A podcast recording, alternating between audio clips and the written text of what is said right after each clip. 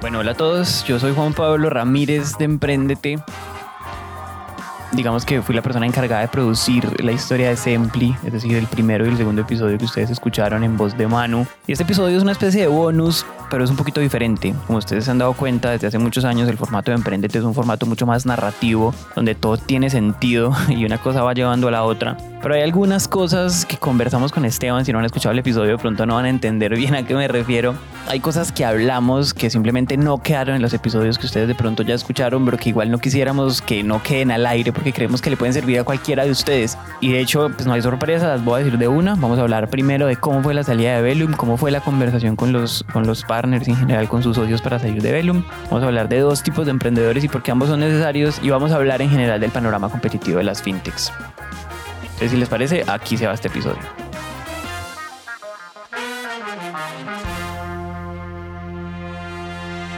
Esta primera parte la quise dejar porque es muy probable que algunos de ustedes que nos están escuchando estén viviendo una situación relativamente parecida. Y es, yo tengo una empresa, tengo unos socios, pero es posible que a partir de esa empresa, como una especie de spin-off, salga otra. Eh, yo no estoy queriendo decir que la forma en la que Esteban lo hizo funcionó, pero les puedo dar una idea. Entonces, esta es la conversación que tuvo Esteban con sus socios para que su prioridad energética no fuera solamente Velum, sino también Sempli, que era la empresa que estaban haciendo digamos que la, primera conversación que, tuvimos fue con nuestro otro socio en Velum para ese momento, Esteban, digo para ese momento porque nosotros vinculamos otra, otra firma que se llama Inverlink, hoy Velum Inverlink, pero en ese momento pues estábamos tan solo Felipe, eh, Esteban Mancuso, que es eh, nuestro socio argentino, y yo, pues éramos nosotros tres. Y Esteban fue muy transparente, cuando es mi tocayo, el argentino, eh, fue muy transparente y, yo lo valoro mucho y lo apreciamos mucho y lo admiramos. Él, él dijo, pues hay que, hay que entender muy bien que Zapatero tu zapato, él en su rol de inversionista y pues digamos asesor estratégico lo hace muy bien, pero él no se veía tanto en ese rol de adrenalina y efervescencia de, de crear una startup y trabajar 90, eh, 100 horas a la semana. Entonces, eh, pues al final, eh, pues con Esteban la conversación pues fluyó en la medida de que pues habían, ya habíamos hecho unas inversiones pues en, en, toda la parte de tecnología y pues al final llevar, como tú mencionas, pues hicimos un spin-off ese, ese spin-off pues eh, lo que sucede es que Felipe y yo le compramos la participación a Esteban, pues eh, a prorrata de su participación accionaria. Y pues eh, ya, digamos que Velum como tal fue el primer inversionista, fue el primer inversionista de, de Sempli. Pero pues Felipe y yo pues reemplazamos las acciones de, de allí. Esa es una primera aproximación que fluyó bastante bien. Y con los inversionistas, pues eh, claro, pues cada uno tiene sus, sus eh, motivaciones, su, su, ancho de banda. Eh, pues al final el portafolio de Velum pues es un portafolio que ya estaba muy decantado y pues nosotros estábamos en proceso de explorar un segundo fondo. Segundo fondo que hoy está en camino pues de la mano de, de, de Inverlink con Velum Inverlink. Entonces pues lo que dijimos en su momento pues es ven apóyanos inversionista también en Sempli como lo mencionaba eh, previamente, todos nos apoyaron eh, y pues eh, con un compromiso de hacer una paulatinamente una migración en los tiempos. Ponerle un porcentaje es lo más complejo del mundo porque a mí me preguntaba un inversionista, bueno, dime tú en el 2017 qué porcentaje vas a estar en Velum y en, el, y en Sempli en el 2018 y tal. Mi respuesta pues era seguramente para, para ellos era muy ambigua, pero era la que era es yo no te puedo poner porcentajes porque te voy a poner 100 el horario laboral en Colombia dice 45 horas, yo trabajo 90 horas a la semana, ahí está, de trabajo 100 a uno y le trabajo 100 a otro. Y eso es un poco lo que sucede hoy, pues yo hago parte de, juntas directivas y acompaño pues digamos los, los, temas estratégicos aún de dos compañías del portafolio. Eh, Esteban Mancuso está en, en, otras seis compañías del portafolio, eh, pues digamos conjuntamente con Inverlink hay otras ocho inversiones que se hicieron en este último tiempo eh, y pues hay una persona que es Alejandro Arenas que está al frente y pues se viene un segundo fondo que tiene pues digamos Alejandro eh, al frente y pues con un par de contrataciones importantes pues que, que se vienen en este año. El siguiente tema me parece interesante porque Esteban trabajó para dos empresas que le sirven a dos tipos de empresario completamente diferentes. Primero trabajó en Velum, que es un fondo de inversión enfocado específicamente en startups, en empresas de muy rápido crecimiento, y ahí todo tenía una lógica diferente, una lógica particular. Y después creo Sempli, que como escucharon, está enfocada a atender empresarios, empresarios si se quiere un poquito más tradicionales. A mí no me gusta el tradicionales porque pareciera que por eso son menos o somos menos, y en realidad no. Entonces ahí hay un montón de apreciaciones que tiene Esteban que me parecen bien interesantes. quizás diferenciando ese empresario más TechCrunch o fundador más TechCrunch versus de o alguien de más carne y hueso, eh, los dos, como lo mencionaba al principio, los dos son muy importantes, son muy necesarios, pero tienen un ADN absolutamente diferente y buscan temas diferentes. Eh, quizás el, el, la startup TechCrunch es una startup con sus fundadores o, emprendedores, pues eh, quizás con más estómago que aguanta el pique eh, y que se puede dar el lujo de seguramente ir a matar o morir. Y esa es la apuesta. Eh, por eso los gringos dicen que el negocio de Venture Capital es spray and pray. Es disemina mucho dinero y reza, de manera coloquial por supuesto, que un conjunto porcentual muy pequeño de tus apuestas salgan a flote, salgan a flote, no, perdón, perdón, la rompan del estadio. Y que cuando la rompan, esa una, dos o tres de tu portafolio que la rompió, cubra aquellas que no la rompieron, que no, que no salieron a flote. Entonces, el, perfil eh, es muy diferente y quizás lo que más se lee, lo que más se lee porque es muy sexy, la verdad la lectura es muy sexy porque son unos casos espectaculares y a mí me encanta leerlos, a todos nos encanta leerlos, son las noticias de los emprendedores TechCrunch. Eh, pero pues hombre, nos ponemos en un, en un país como el nuestro y nos hacemos la pregunta, ¿cuántas startups que han iniciado, que se, inician al año en, digamos, en esta magnitud?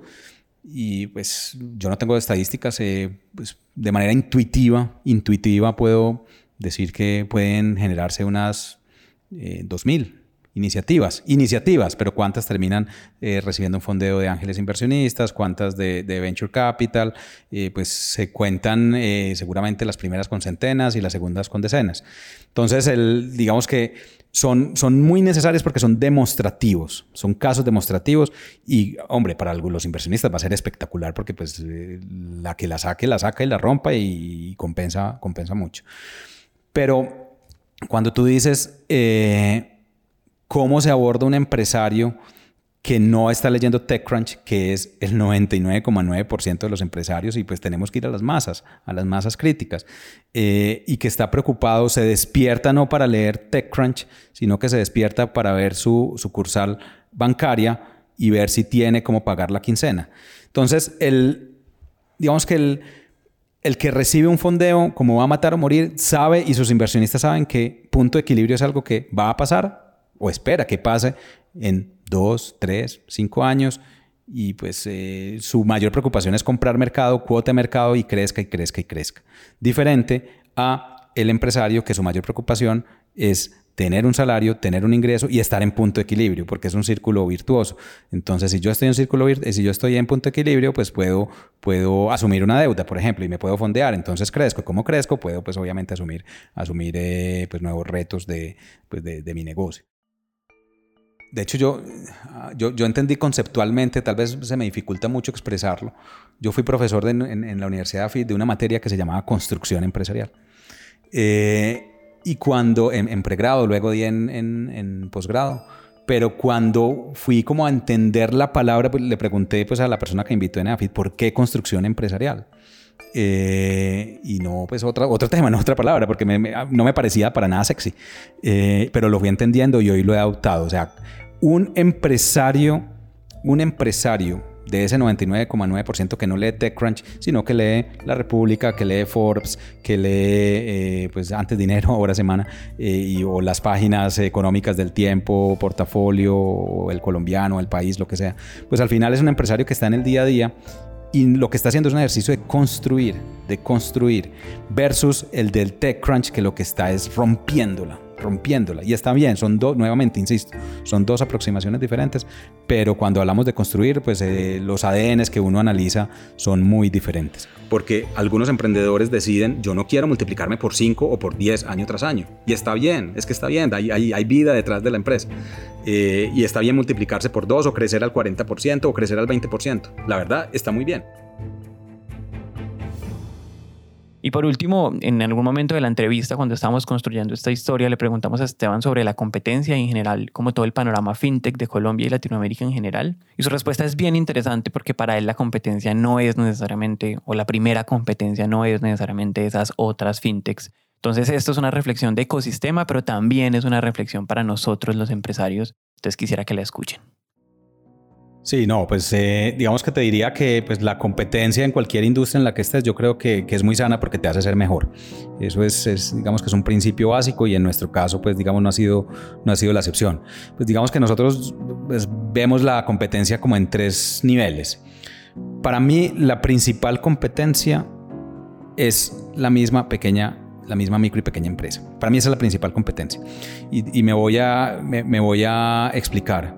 Digamos que culturalmente nuestras, nuestras sociedades eh, son más conservadoras y ser más conservadoras nos lleva a no querer asumir un compromiso de pago futuro eh, y a preferir, a preferir tener eh, mi dinero resguardado y no necesariamente, pues digamos, tener un propósito de crecer. Entonces hay algunas compañías que dicen, ok, yo facturo 300 mil dólares al año, mm, podría facturar 600 mil dólares podría duplicarme en un nivel de magnitud que sigue siendo una pequeña empresa, sin duda, o micro, pequeña empresa. Eh, pero para poder crecer necesito tomar un crédito.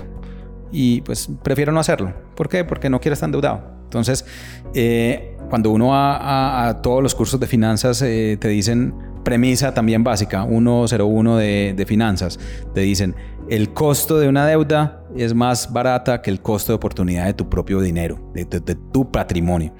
Eh, y pues por eso es que las empresas se apalancan, apalancar es tomar deuda. Eh, y pero el pequeño y el microempresario la sufre, la sufre mucho y normalmente eh, cuando va a pedir un crédito es porque está en las malas y no en las buenas. Entonces en las buenas yo creo que ahí esa es nuestra primera competencia, la educación financiera es muy fuerte, es muy fuerte.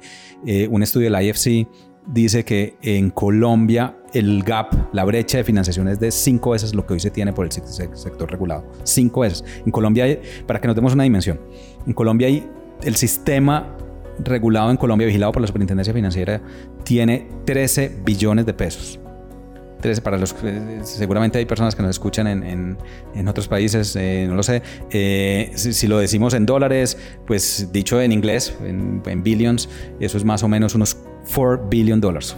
Eso, es lo que hoy tiene el sistema en Colombia, que no es poco. Pero la brecha es cinco veces. Entonces estamos hablando que, la, que podríamos tener 20 billion dollars, 20 mil millones de dólares o eh, más o menos unos 50 mil, perdón, unos 50 billones de pesos. Con esa premisa, sin duda, la principal competencia es la, eh, espero que se entienda, quiero ser un poco provocador aquí, pero la, la, real, la, realidad es que hay muchas pymes que están abiertas para fondeo y hay espacio para la industria y para múltiples jugadores. Eso es lo primero. Lo segundo es, hay en Colombia, de las 105 instituciones financieras que hay, eh, reguladas y no reguladas, hay seis grupos eh, financieros que concentran el 85% del mercado financiero. Entonces, eh, pues no podríamos desconocer que son seis jugadores muy grandes que están haciendo su trabajo muy bien, que los apreciamos mucho y con los cuales, con algunos de ellos colaboramos. Eh, ¿Por qué? Porque pues al final nosotros también somos un canal de, digamos, de colocación para, pues, pues el modelo nuestro es un modelo de, de, lo que se llama el balance sheet lender, es decir, está en nuestro balance, pero nosotros también tomamos deuda. Y quizás eh, para una institución financiera grande de este país, pues prestarle a un empresario de manera individual lo va a prestar con una tasa alta, pero si nos presta a nosotros con el respaldo patrimonial que tenemos, lo podemos hacer mucho más bajo y con ese dinero pues llegarle ahí sí al empresario. Entonces eh, yo ahí te diría pues de libro también eh, de administración, nosotros competimos, es cooperamos, pero también competimos, pero no es menor, ¿cierto? y hablando en estos días con uno de esos grandes grupos decía qué chévere lo que están haciendo ustedes, hagamos esto y, diseñamos una ruta para, para trabajar en plan A, plan B, y cuando llegamos al producto C dijimos, y aquí nos vamos a dar en la jeta. Entonces, no importa, eh, eso, eso pasa y eso es, eso es natural. Eh, y, qué bueno que pase realmente. Entonces, pero pues en términos generales, sí, pues nosotros, nosotros sabemos cuáles son esos seis grupos y cuando nosotros tenemos que hacer un desembolso a nuestros clientes, tenemos mapeado a cuál es el banco que más le generamos eh, un pago, pues o una transferencia mejor de nuestros clientes, a cuál es el segundo, cuál es el tercero, por el perfil de nuestros clientes. Lo entendemos y pues sabemos con quién hablar también esos temas. Y el tercero, digamos, eh, efectivamente hay una camada de nuevos emergentes, jugadores emergentes fintech, eh, que son muy importantes. Eh, en esto nosotros somos socios fundadores de la Asociación Fintech Colombia y en estos días en una reunión nos comentaban que ya hay, pues, hay más de 200, se me escapa el nombre, de de personas que trabajan, perdón, empresas que trabajan en, en, la asociación, pero son cerca de 100, si no estoy mal, 190 los que son fintechs. O sea, fintechs, fintechs, startups como nosotros. Eh, y pues eh, dentro de eso hay varias categorías, hay temas de pagos, hay temas de seguros, insurtech, y nosotros estamos en la categoría de préstamos. Hay muchos jugadores eh, emergiendo en la categoría de préstamos a consumo, pues entre otras cosas porque hay una barrera de entrada fuerte que tiene que ver con el capital. Esto, esto es un negocio intensivo en capital. Entonces, claro, cuando tú vas a prestar 50 mil dólares versus 100 eh, dólares, pues obviamente es, es, mucho más fácil crear una, no, no fácil y, espero que no se malinterprete, digamos que es, eh, tiene menos barreras de entrada crear un, un, lender a consumo y esos son los que más se ven. Y en, digamos, en la categoría de empresarial, que es en la que estamos nosotros, hay cinco jugadores. Nosotros, pues, digamos, somos eh, pues, eh, lo que tenemos mapeado, sin, sin duda, eh, de lejos el, jugador líder. Y claro, hemos escogido tener unas apuestas diferentes.